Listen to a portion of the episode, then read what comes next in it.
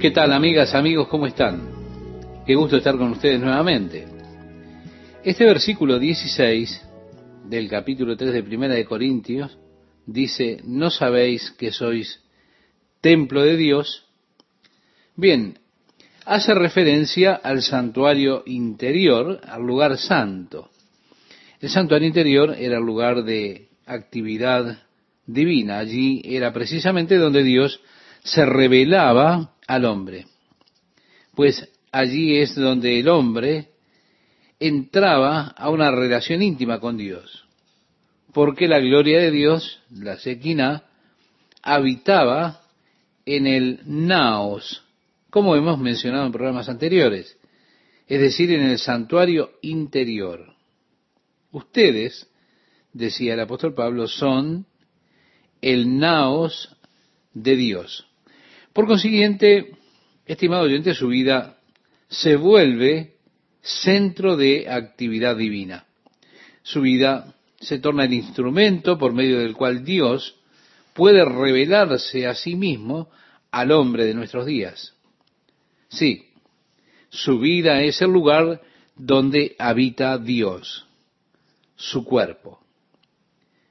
Dice, ¿no sabéis que sois templo de Dios y que el Espíritu de Dios mora en vosotros, continúa declarando, si alguno destruyere el templo de Dios, Dios destruirá al tal, o le destruirá a él, como dice otra versión.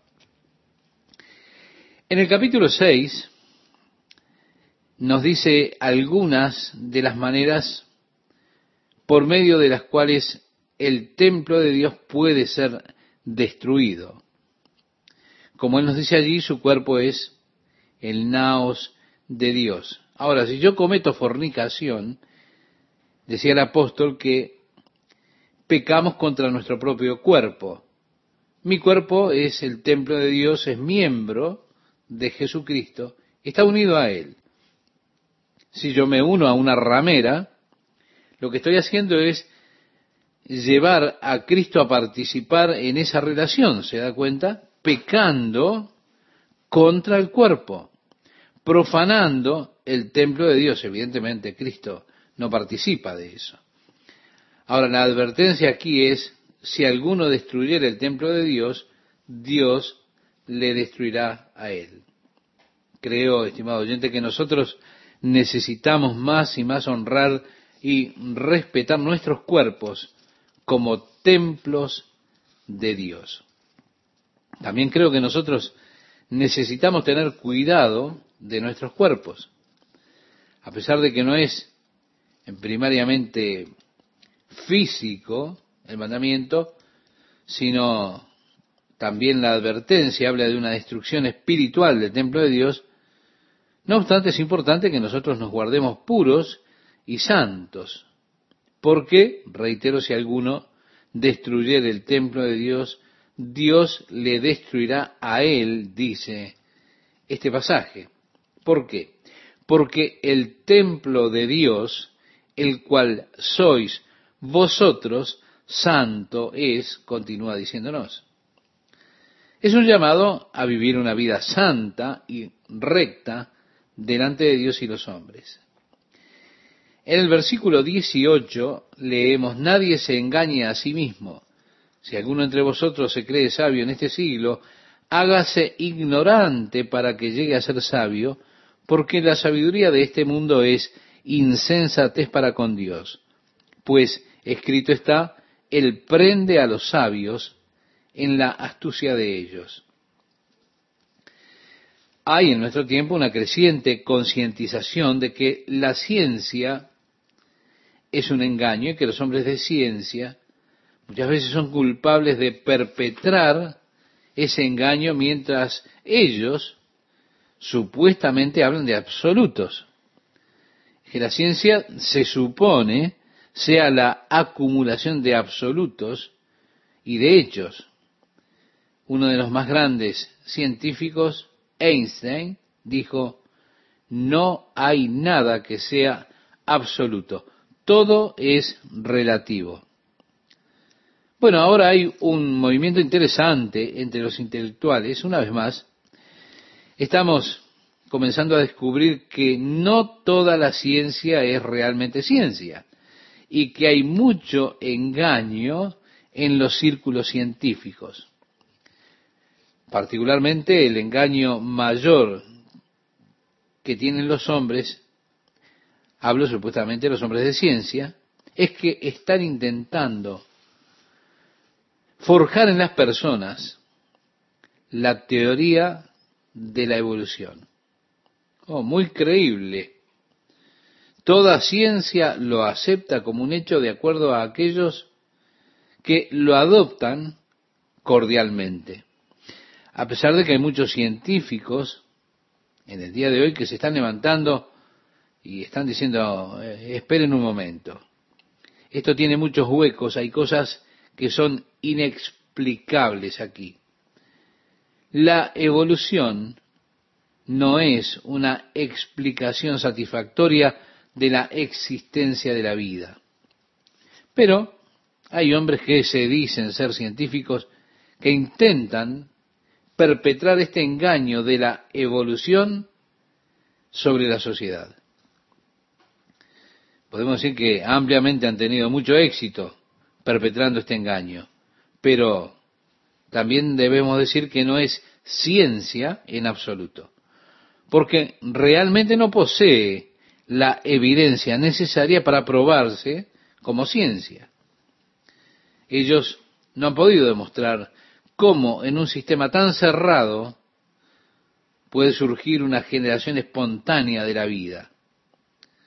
Y de hecho, bueno, tenemos billones de evidencias que muestran que usted no puede tener generación espontánea de vida en un sistema cerrado, un sistema inerte. Aún así, se nos ha ofrecido un hecho científico. Esto es un engaño en nombre de la ciencia. Bien dice la Biblia, la sabiduría de este mundo es insensatez para con Dios, pues escrito está, Él prende a los sabios en la astucia de ellos. El versículo 20 nos dice, y otra vez, el Señor conoce los pensamientos de los sabios, que son vanos. Así que ninguno se gloríe en los hombres. El apóstol Pablo está diciendo, no, no se gloríen en Pablo, no se gloríen en Apolo, no se gloríen en ningún hombre.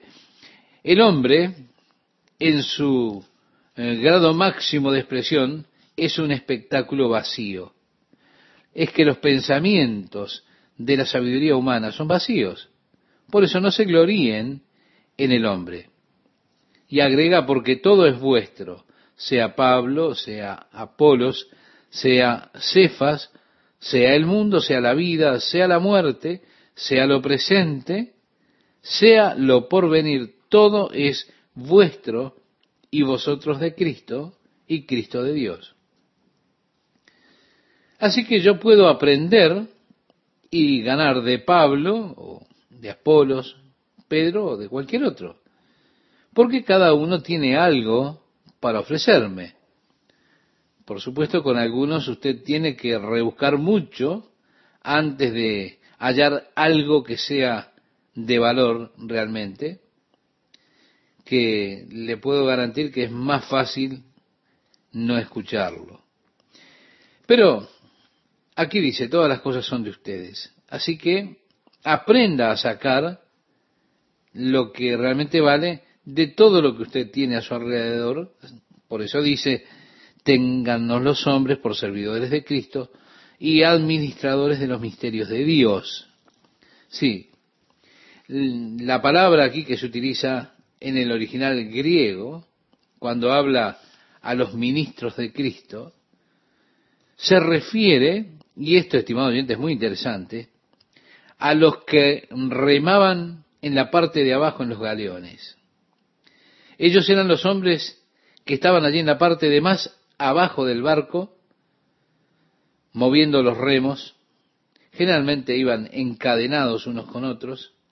El capitán arriba del barco daba la orden hacia dónde debían remar, hacia qué lado, Y Pablo utiliza esta palabra griega tan particular aquí para decir nosotros somos los remadores de Cristo. Nosotros estamos en el nivel allá más abajo. Solamente estamos hinchando de los remos al mando de Cristo. Pero luego también dice que somos administradores. Y el administrador es alguien que está a cargo de los bienes de su amo. Él era quien ordenaba los asuntos de la familia, velaba por las necesidades de ella, se le confiaban a él los bienes del amo, a pesar de seguir siendo un siervo, pero era responsable por los bienes de su amo.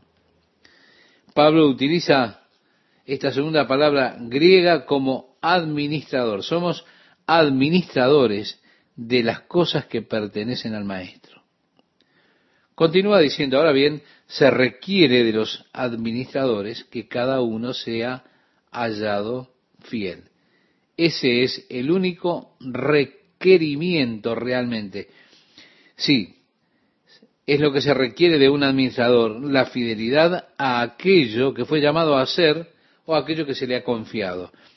Su fidelidad a aquello a lo que Dios lo llamó a hacer es aquello por lo que usted un día ha de recibir su recompensa o carecerá de ella. La pregunta es, ¿ha sido usted fiel al llamado de Dios para su vida? Porque se requiere de los administradores que sean hallados fieles. Pablo continúa diciendo, yo en muy poco tengo el ser juzgado por vosotros o por tribunal humano, y ni aun yo me juzgo a mí mismo.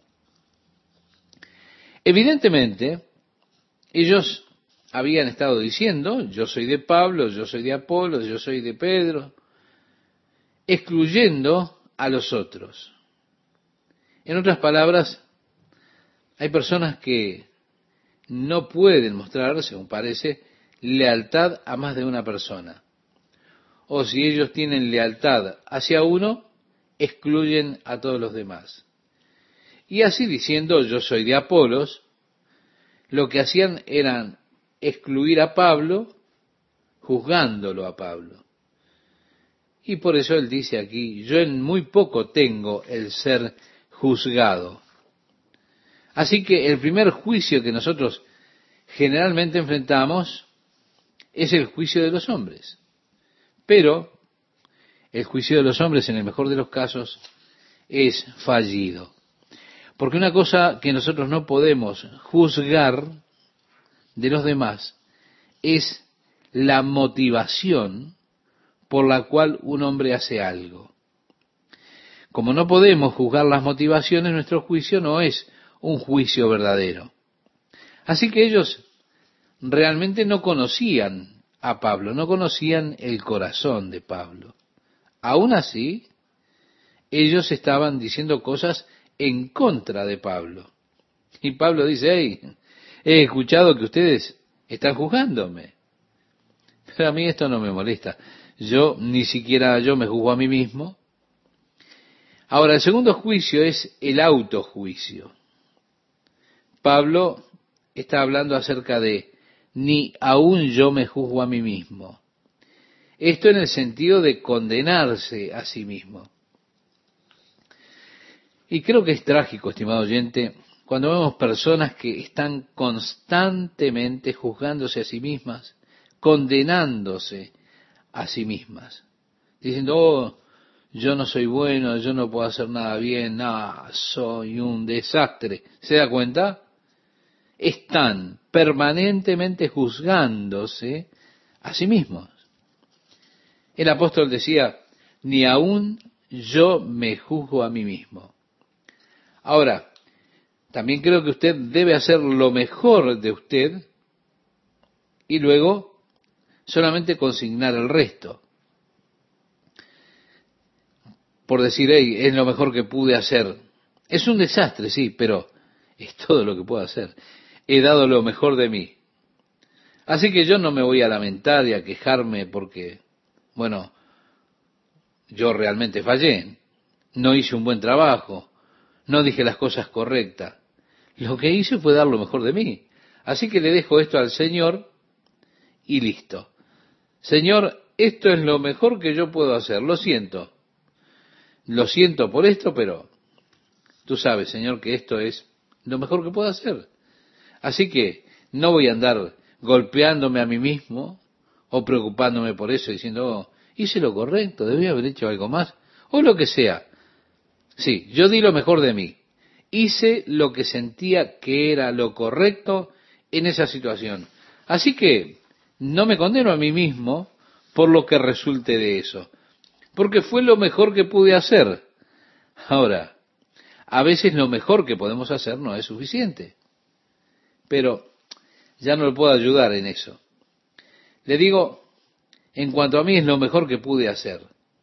Por eso reitero, no me juzgo a mí mismo en el sentido de condenarme a mí mismo. Y cuidado con esto.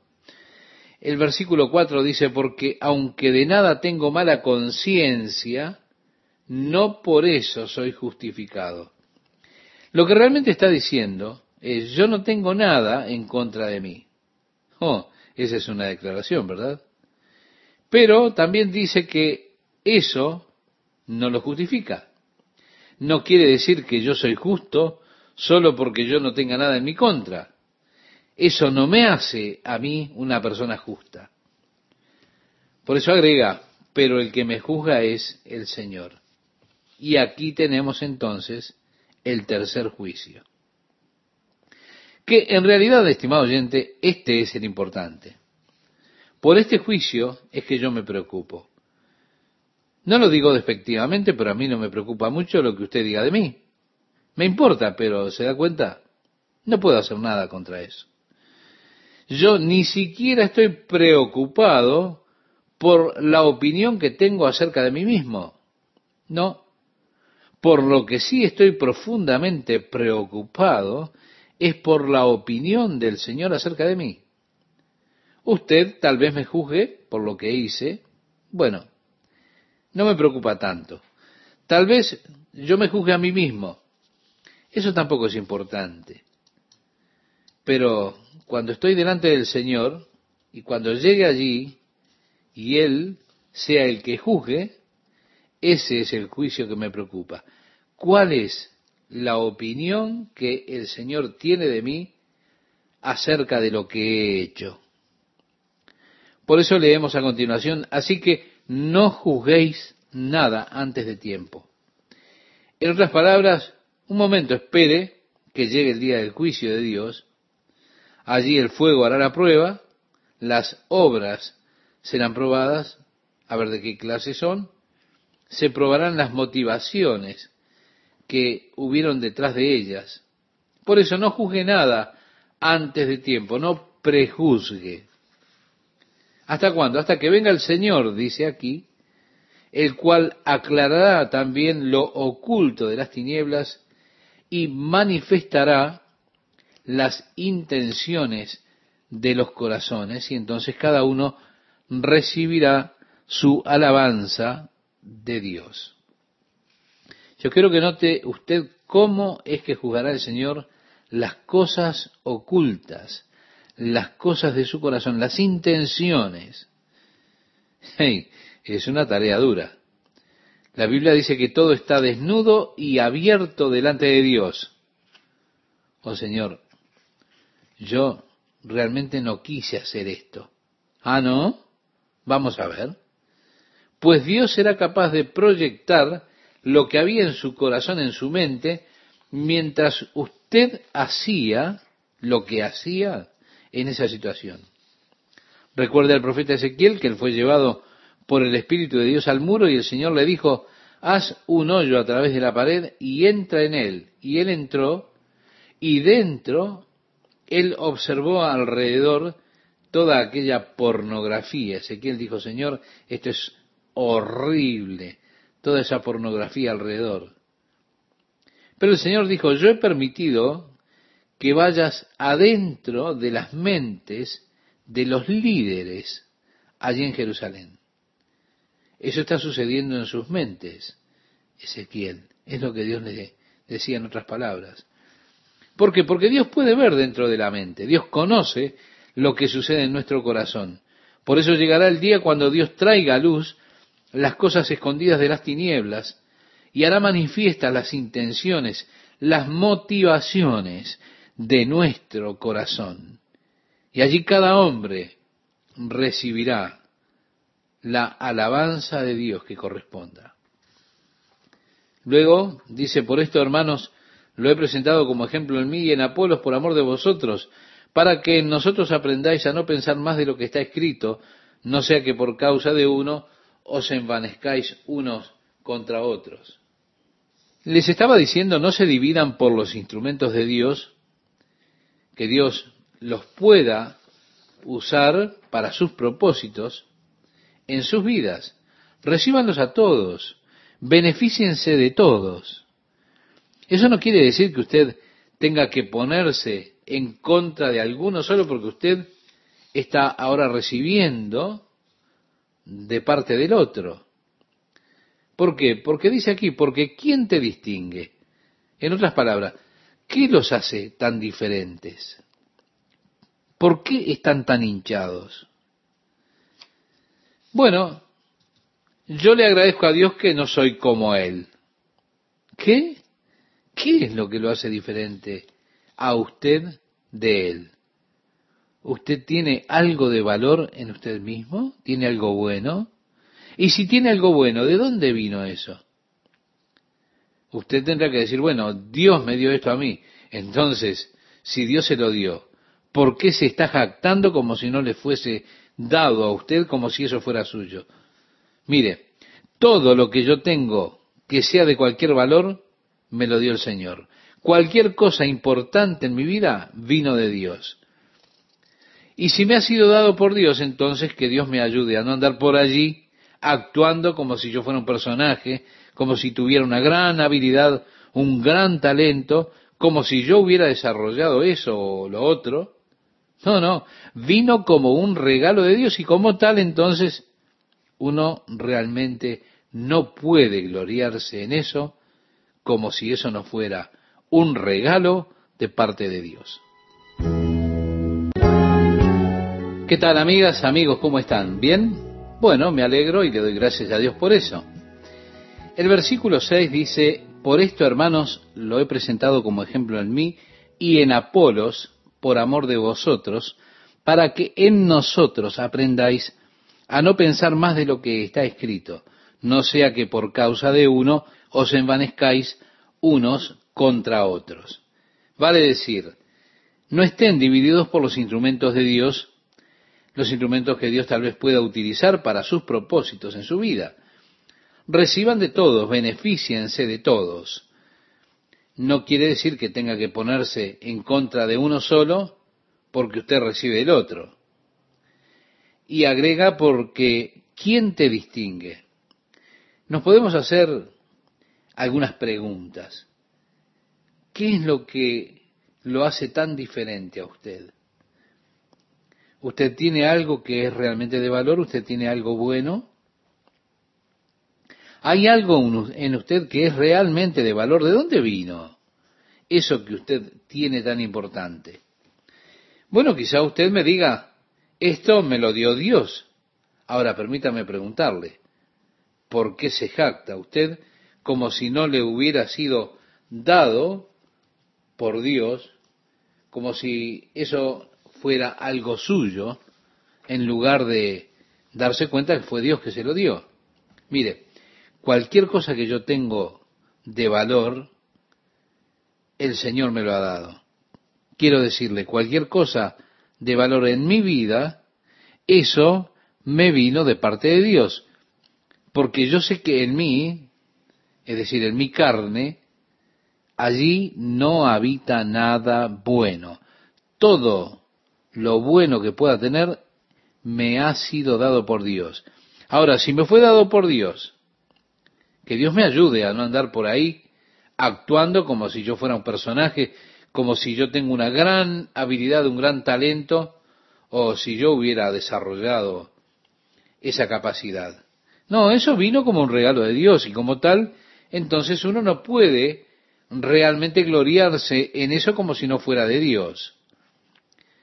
¿Cuántas veces el Señor ha traído esta escritura a mi corazón luego de que algo saliera bien, algo que hice saliera bien?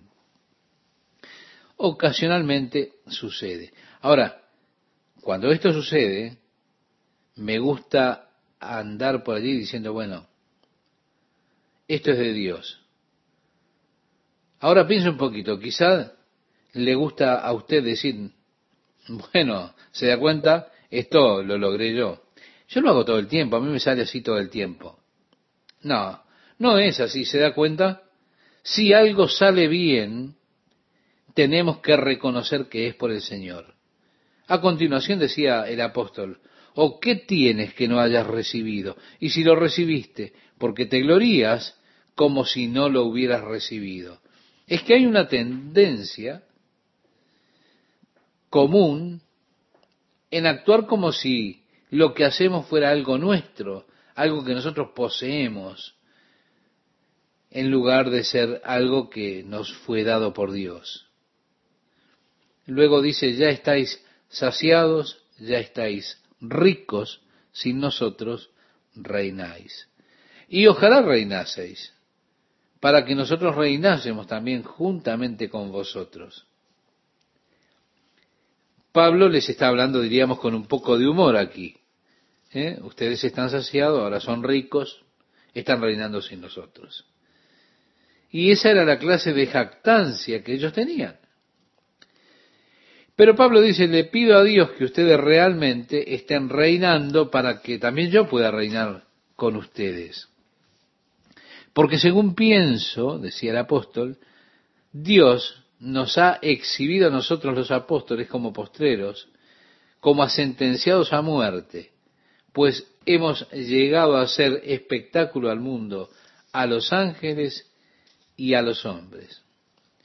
Amable oyente, la palabra que se utiliza aquí para traducirla a espectáculo es una palabra que tiene mucho color, porque tiene que ver con el hecho de un general romano saliendo victorioso sobre los ejércitos extranjeros, en el hecho de que él regresaba a Roma en esa marcha de victoria. Por lo general llegaba en su carruaje rumbo a la ciudad de Roma y allí estaba la multitud de personas a los lados del camino llenándolo todo y diciendo sus alabanzas, adulándolo a él. Él venía con los trofeos de guerra, con todo ese botín que había capturado. Al final de la procesión verían aquellas personas pobres que habían sido capturadas, llevadas para ser víctimas en la arena del circo, eran llevadas a los leones, y a eso ellos lo llamaban, con esta palabra que hemos traducido, o que está traducida, espectáculo. Eran aquellos cautivos llevados por el general para ser sacrificados en la arena por los leones. Por eso Pablo dice, ojalá reinaseis. Es decir, me pareciera a mí que Dios nos ha hecho apóstoles como de última, como si fuera que estamos determinados para la muerte, somos un espectáculo.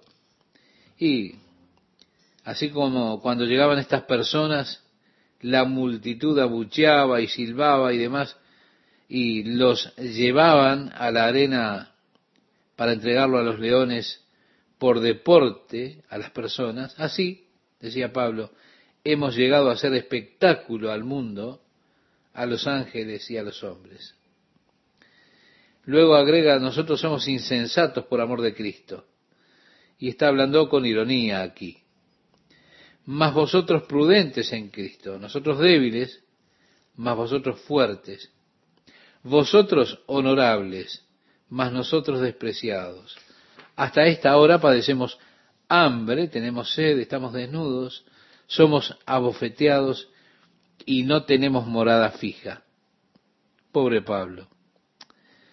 Si él solamente supiera cómo hacer sus confesiones positivas, él no tendría que haber vivido de esa manera. Qué falta de fe, dirían, ¿verdad? no, Pablo aún está logrando su objetivo. Los corintios, todos esos corintios, eran cristianos carnales. Y parecían que le estaban dando todo a Pablo. Un ministro me dijo, ¿no crees que si Pablo hubiera tenido la victoria sobre su carne, él no hubiera tenido ese aguijón en la carne?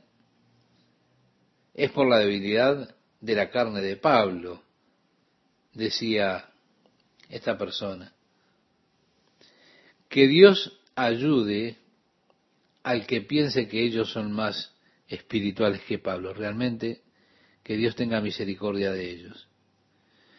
Pablo, hablando de su propia experiencia, decía, hasta esta hora padecemos hambre, tenemos sed, estamos desnudos, somos abofeteados y no tenemos morada fija. Nos fatigamos trabajando con nuestras propias manos. Mi amiga, mi amigo, yo ni siquiera hago lo suficiente para ser sostenido por el ministerio. Yo tengo que trabajar para sostener mis propias necesidades, decía Pablo. Pero además decía, nos maldicen y bendecimos. Padecemos persecución y lo soportamos. Nos difaman y rogamos.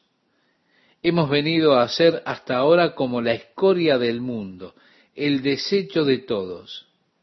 No escribo esto para avergonzaros, sino para amonestaros como a hijos míos, amados, decía el apóstol.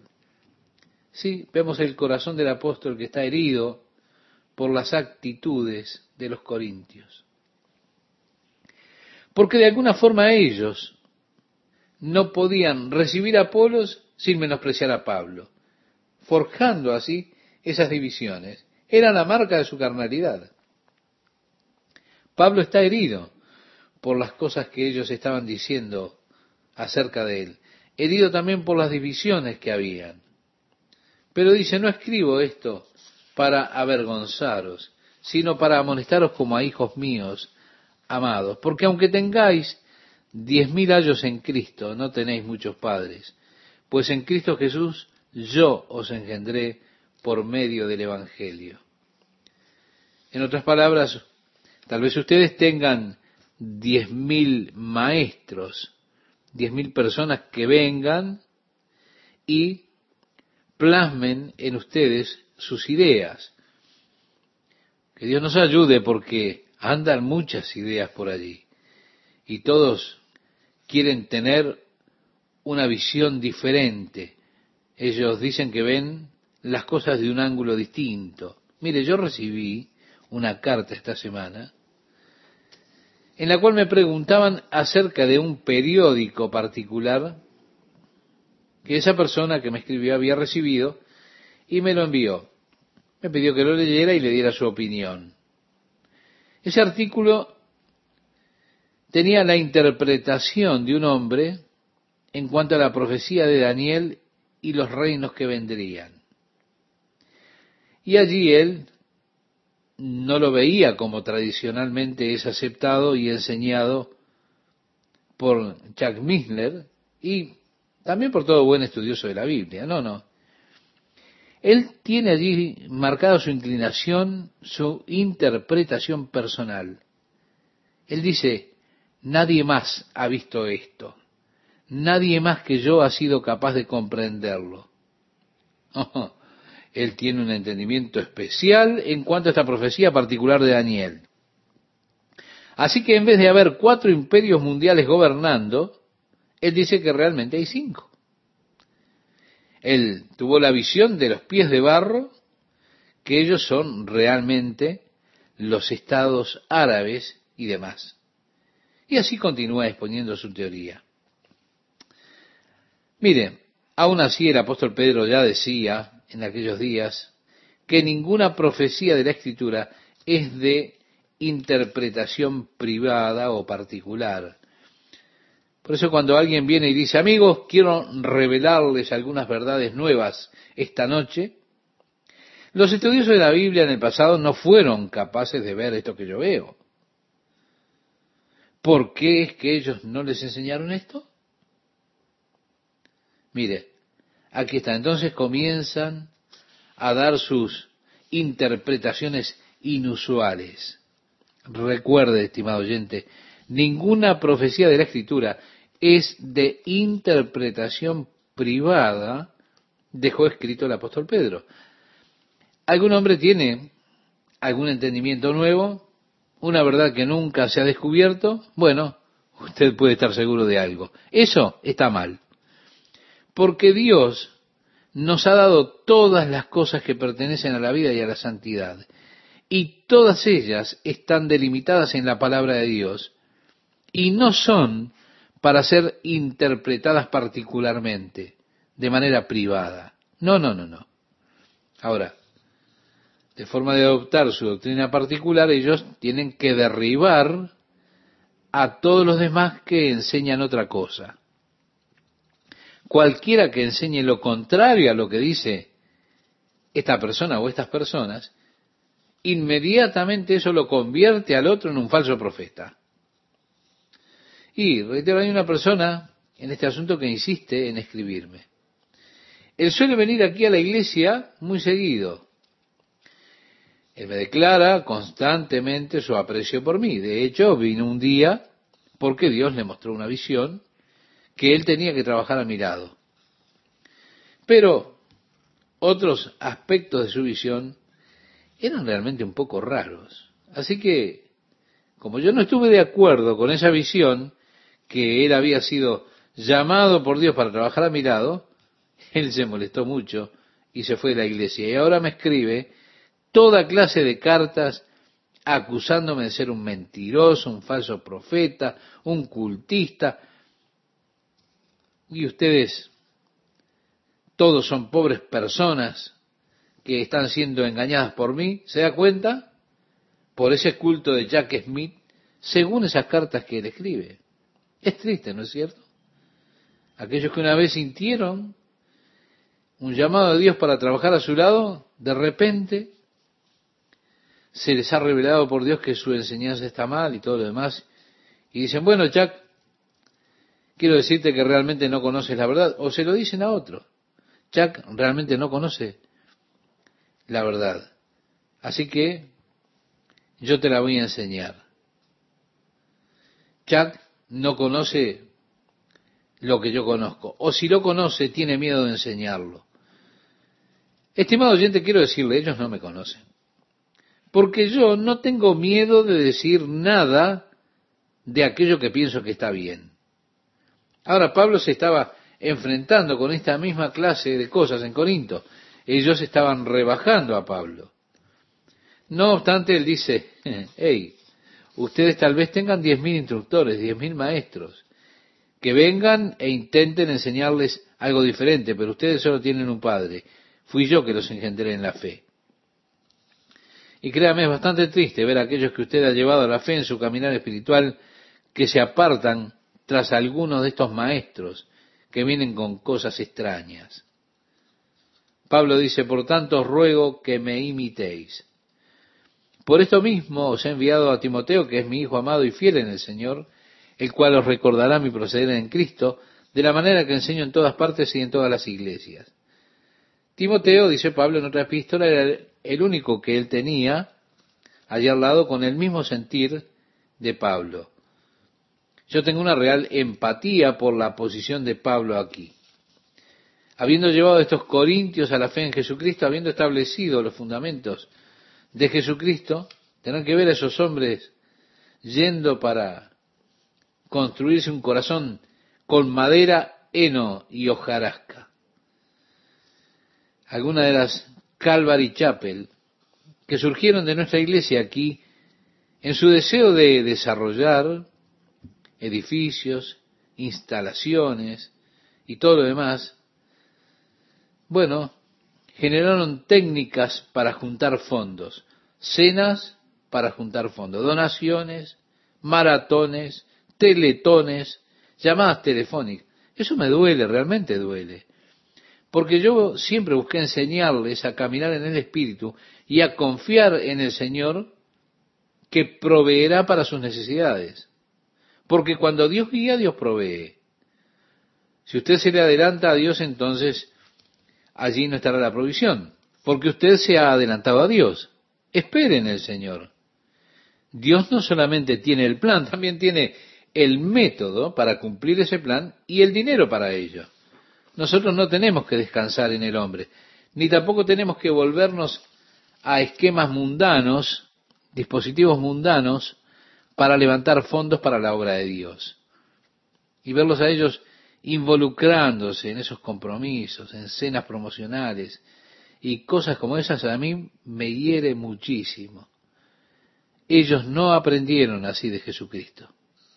Pero usted sabe, vienen otros y dicen, hey, esta es la forma en que hay que hacer las cosas. Esta es la forma en que tienes que hacer las cosas. ¿Se da cuenta? Pablo está enviando ahora a Timoteo para restablecerlos a la verdad que Pablo les había enseñado las cosas que Pablo enseñó en todas las iglesias. Y agregó, mas algunos están envanecidos, como si yo nunca hubiese de ir a vosotros. Bueno, quizá ellos estaban pensando, oh, si es tan importante, entonces ¿por qué no viene Pablo? Pero Pablo dice, iré pronto a vosotros si el Señor quiere. Si recordamos lo que decía Santiago en su carta en el capítulo 4, versículos 13 al 15, Santiago decía, vamos ahora los que decís, hoy y mañana iremos a tal ciudad y estaremos allá un año y traficaremos y ganaremos, cuando no sabéis lo que será mañana. Porque ¿qué es vuestra vida? Ciertamente es neblina que se aparece por un poco de tiempo y luego se desvanece, en lugar de lo cual debierais decir, si el Señor quiere, viviremos y haremos esto o aquello. Es por eso que Pablo dice, pero pronto iré a vosotros si el Señor quiere. Una buena inserción, estimado oyente. Nosotros siempre deberíamos vivir nuestras vidas con esta contingencia, con esta premisa, si el Señor quiere agregaba Pablo, y conoceré no las palabras, sino el poder de los que andan envanecidos. Porque el reino de Dios no consiste en palabras, sino en poder. ¿Qué queréis? ¿Iré a vosotros con vara o con amor y espíritu de mansedumbre? En otras palabras le decían, ¿cómo quieren que vaya yo? ¿Quieren que vaya con una vara para corregir? ¿O quieren que vaya en el espíritu de amor y mansedumbre? Bueno, con esto el apóstol Pablo cierra su discusión en cuanto a las divisiones que se habían originado en aquella iglesia en Corinto en cuanto o debido a la carnalidad. Él ahora comienza a dirigirse a otros asuntos más difíciles, otros problemas que existían en la iglesia de Corinto, los problemas de inmoralidad, problemas de los santos, que eran llevados a las cortes mundanas por otros hermanos, y trata nuevamente con el asunto del cuerpo de Cristo y esa deseada unidad del cuerpo de Cristo, lo cual veremos cuando entremos en el capítulo 5 y en el capítulo 6. ¿Qué tal amigas, amigos? ¿Cómo están? La carta a los Corintios principalmente fue una carta correctiva. Es que esta iglesia tenía innumerables problemas. Los de la casa de Cloé habían dado su reporte a Pablo acerca de muchas de las situaciones que habían allí en la iglesia corintia. Parte de los problemas eran las divisiones que existían en la iglesia. Ellos estaban dividiéndose en pequeñas sectas o denominaciones, podríamos decir, de alguna manera. Ellos decían, yo soy de Pablo, yo soy de Apolos, yo soy de Pedro, yo soy de Cristo. Y así Pablo dijo que esta era una muestra de la carnalidad que había en esa iglesia. Cristo no está dividido. Los ministros que habían ministrado para ellos deberían haberlos recibido teniendo esos ministerios como complementarios unos de los otros y no como una competencia. Seguramente debemos ver la iglesia y los ministros dentro de ella como complementándose unos con otros y no compitiendo unos con otros. No siento que nuestra iglesia esté realmente en competencia con ninguna otra iglesia, ni debería estar haciendo eso con otra iglesia. Debemos ser complementarios con otras iglesias para llenar la parte que ellos no estén haciendo, mientras ellas están llenando la parte que nosotros no estamos haciendo. Y por tanto las iglesias debieran complementarse unas a otras y no competir entre sí. Con todo, la iglesia corintia había caído en esa competencia. Se habían formado pequeños grupos competitivos que dividían el cuerpo de Cristo, mostrando, es decir, como si fuera una marca de la carnalidad que había allí. Al finalizar el capítulo 4, Pablo verdaderamente ha completado su reprensión en cuanto a las divisiones que habían dentro de la iglesia y ahora pasa a tratar otros problemas más serios aún. Problemas de inmoralidad que habían dentro de la iglesia.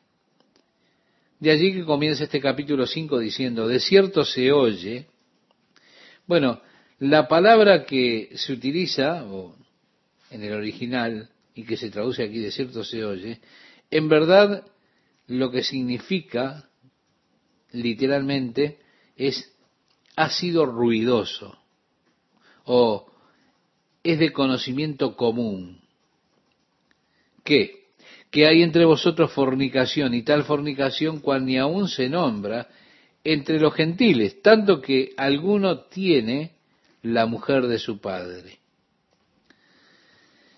Es que había en esta iglesia de Corinto un hombre que estaba viviendo incestuosamente con su madrastra, es decir, la esposa de su padre.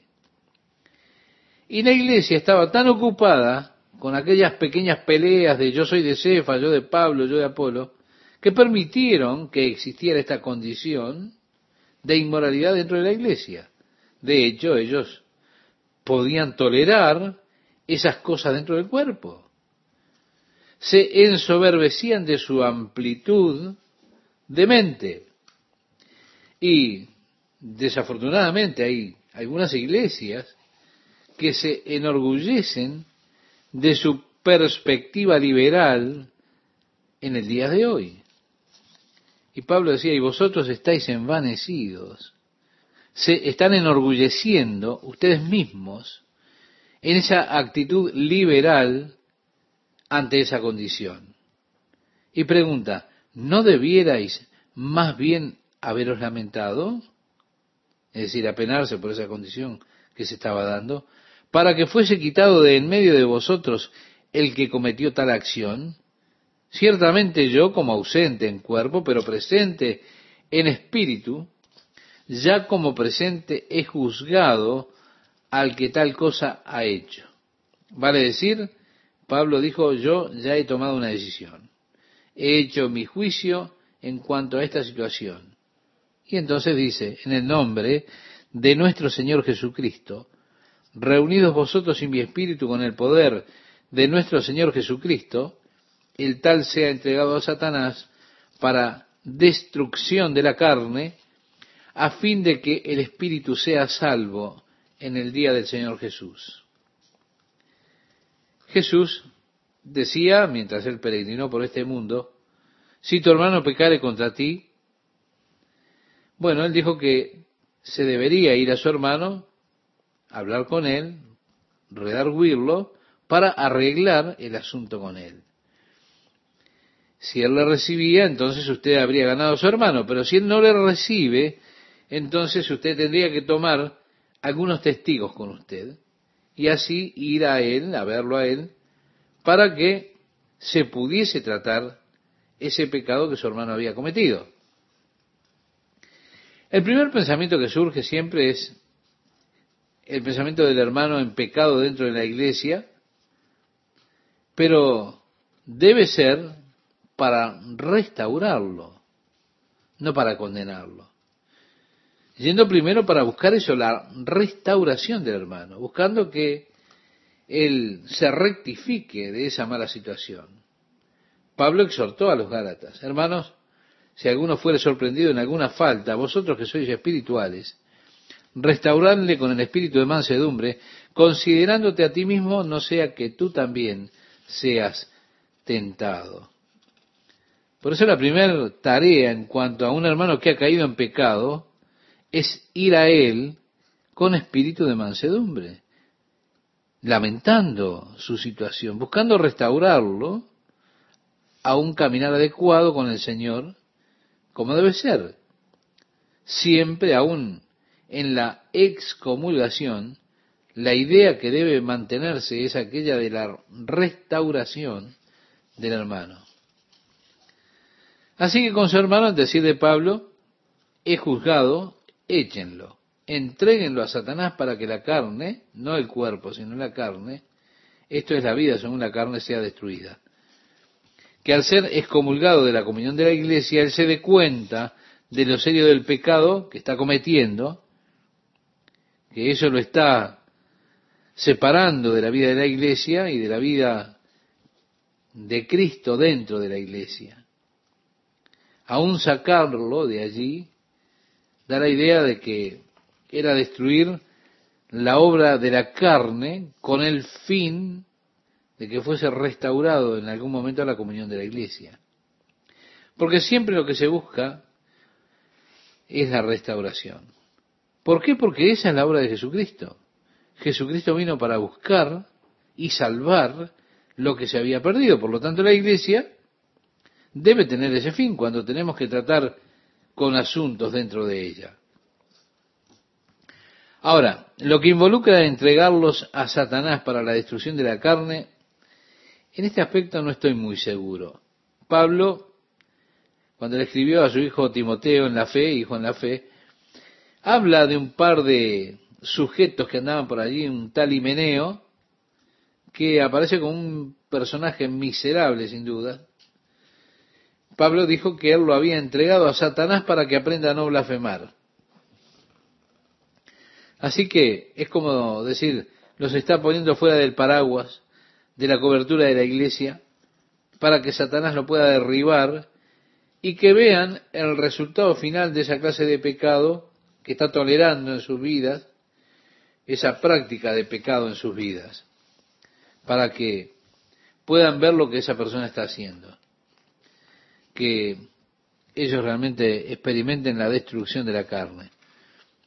En ocasiones la mejor cura para el adulterio es que la persona se case con la persona con la cual está involucrada. ¿Se da cuenta?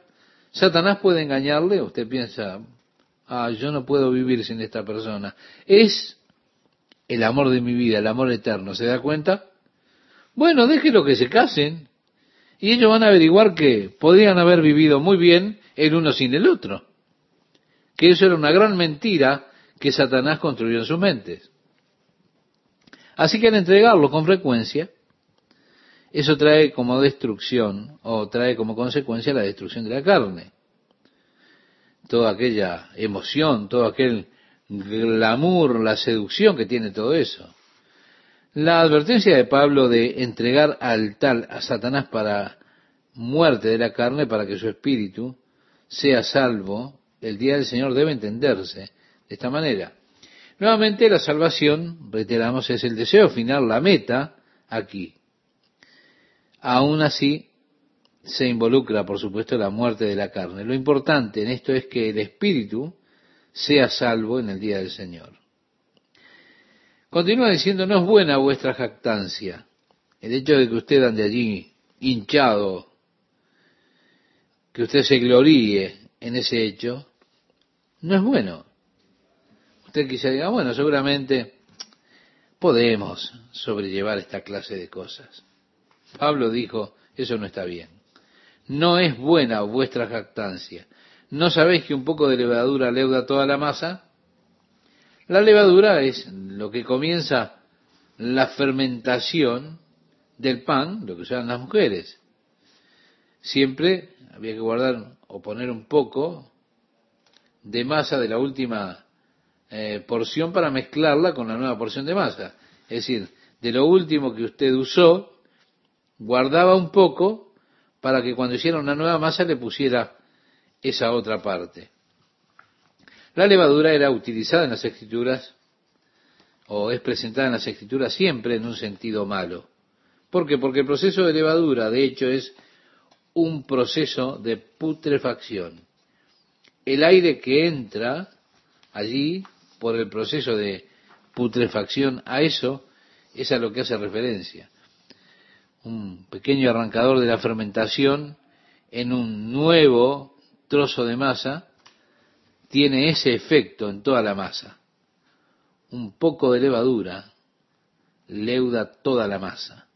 Esa es la figura, una figura clásica del pecado. En cuanto a permitirlo, tolerarlo, es un poquito de esa área de maldad, pero que puede permear toda la vida del cuerpo, es decir, de la iglesia. Puede afectar todo el cuerpo, un poquito que se permita, de pecado un poco de levadura. Como decía Pablo, un poco de levadura leuda toda la masa. Por eso aconseja, limpiaos pues de la vieja levadura para que seáis nueva masa, sin levadura como sois, porque nuestra Pascua, que es Cristo, ya fue sacrificada por nosotros. Y aquí trae también Pablo la imagen de la Pascua, ese tiempo para los panes sin levadura que tenían los judíos. Al preparar la Pascua, el 14 de abril, los judíos iban por toda la casa y revolvían todos los rincones buscando que no hubiera levadura, para sacar de la casa cualquier poquito de levadura que pudiera existir. Luego entonces hacían el pan de la Pascua de pan o de masa no leudada, era un pan chato que no levantaba, no leudaba. La levadura, reitero, es un tipo, una figura de pecado. Así que la fiesta de la Pascua era la fiesta de los panes sin levadura. Era conocida como la fiesta de los panes sin leudar. Así se conocía la Pascua. Un hermoso tipo está involucrado por causa de Jesucristo, de quien la Pascua es una figura. ¿sí? Sin pecado, nuestra Pascua, nuestro sacrificio, el sacrificio de Jesús, fue un sacrificio sin pecado, sin levadura. Así que la levadura se refiere al pecado y a la vieja vida del hombre en el pecado. Por eso decía Pablo ahora, limpiaos pues de la vieja levadura para que seáis nueva masa, sin levadura como sois, porque nuestra Pascua, que es Cristo, ya fue sacrificada por nosotros. Así que Cristo, estimado oyente, es nuestra Pascua, en quien todas las figuras de la Pascua se cumplieron. El pan sin leudar, el pan que es partido y todo lo demás. Allí está el símbolo. Cristo nuestra Pascua fue sacrificado por nosotros. Por eso dice, así que celebremos la fiesta, no con la vieja levadura. Esta sería la fiesta del amor dentro de la iglesia. No con la vieja levadura, ni con la levadura de malicia y de maldad, sino con panes sin levadura de sinceridad y verdad. Vale decir, al congregarnos, hagámonos sinceramente. Congreguémonos en verdad adoremos juntos, en sinceridad y verdad, a Dios. Amémonos unos a otros con sinceridad y verdad.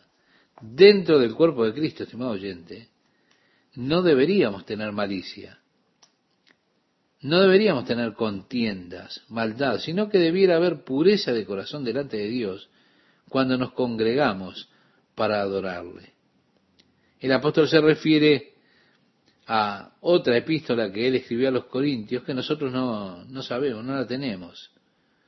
Así que nosotros llamamos a esta primera de Corintios, pero eh, realmente tendríamos que pensar que es segunda de Corintios o tercera, tal vez incluso más. No sabemos cuántas cartas les escribió Pablo a ellos, pero sí sabemos que él se refiere a una carta que él les había escrito a ellos. Él dice, os he escrito por carta que no os juntéis con los fornicarios, no absolutamente con los fornicarios de este mundo, o con los avaros, o con los ladrones, o con los idólatras, pues en tal caso sería necesario salir del mundo. Pablo ahora está haciendo una separación definitiva, una distinción entre nuestro compañerismo en la iglesia y nuestra vida en el mundo. En la iglesia nosotros no debemos ser compañeros con los fornicarios, ni con los avaros, con los idólatras. Fuera de la iglesia nosotros vivimos en un mundo que está lleno de fornicarios, lleno de avaros, lleno de personas idólatras. Esa es la realidad. Y la vida cristiana nunca tuvo la intención de ser una vida monástica. De manera de vivir una vida pura, Dios nunca quiso que usted se enclaustrara a usted mismo allí atrás de una enorme pared para separarse así totalmente del mundo, ¿no? Lo que Dios pretende es que usted sea una luz para el mundo. Y la luz no debe colocarse en un armario allí dentro guardada o atrás de una pared, debajo de una mesa, sino que debe brillar en el mundo, dando luz a aquellos que están en las tinieblas de este mundo. Por consiguiente, cuando trato con el mundo, yo tengo que tratar con personas que son inmorales, avaros, idólatras. Ahora, cuando vengo a la iglesia y me reúno con las personas que pertenecen a Dios, yo tengo que ser capaz de reunirme en un ambiente que es totalmente diferente. Allí lo que tiene que haber es santidad, pureza en ese cuerpo cuando nos reunimos. Resulta interesante cuando Pablo enumera estos tres pecados básicos, la fornicación, la avaricia y la idolatría. Eso es interesante. Si usted observa la fornicación, la fornicación es en realidad un pecado contra usted mismo. Es un pecado que está marcado realmente por el egoísmo. Es un pecado que toma ventaja de otra persona pensando en esa otra persona solamente para la gratificación personal o sexual, no interesándose realmente mucho en ellos como personas, sino que lo único que busca usted cuando comete este pecado es satisfacer su urgencia biológica. Ellos se vuelven para usted un objeto, así que realmente es un pecado también contra la otra persona, pero también un pecado que está marcado por el interés personal, por el egoísmo. La avaricia, por supuesto, totalmente egoísta. La codicia, la extorsión, es realmente para mí mismo tratar de tomar de usted lo que pueda por el medio que sea posible. Ahora, la idolatría es un pecado contra Dios. Es adorar otra cosa u otro objeto en lugar de Dios. Cuando una persona se establece un ídolo, y no pensemos en ídolo solamente en aquellas formas eh, o aquellas figuras de yeso talladas en madera o de plata o de oro, no, no, no. Una persona puede hacer un ídolo de un auto, de un jardín, de un edificio. Mire, es asombroso cuántas personas hacen un ídolo de un edificio. Cuando una persona establece un ídolo, una representación, eso indica, en primer lugar, que ellos perdieron la verdadera conciencia de la presencia de Dios en sus vidas. Y esto es un recordatorio de lo que yo una vez tuve o experimenté. El versículo 11 dice, más bien os escribí que no os juntéis con ninguno que llamándose hermano Vale decir, si él está en la iglesia y se llama hermano y aún así es un fornicario, o es un avaro, o es un idólatra, o un denigrante, un borracho, un extorsionista, mi amiga, mi amigo, yo no tengo que tener compañerismo cercano con esa persona.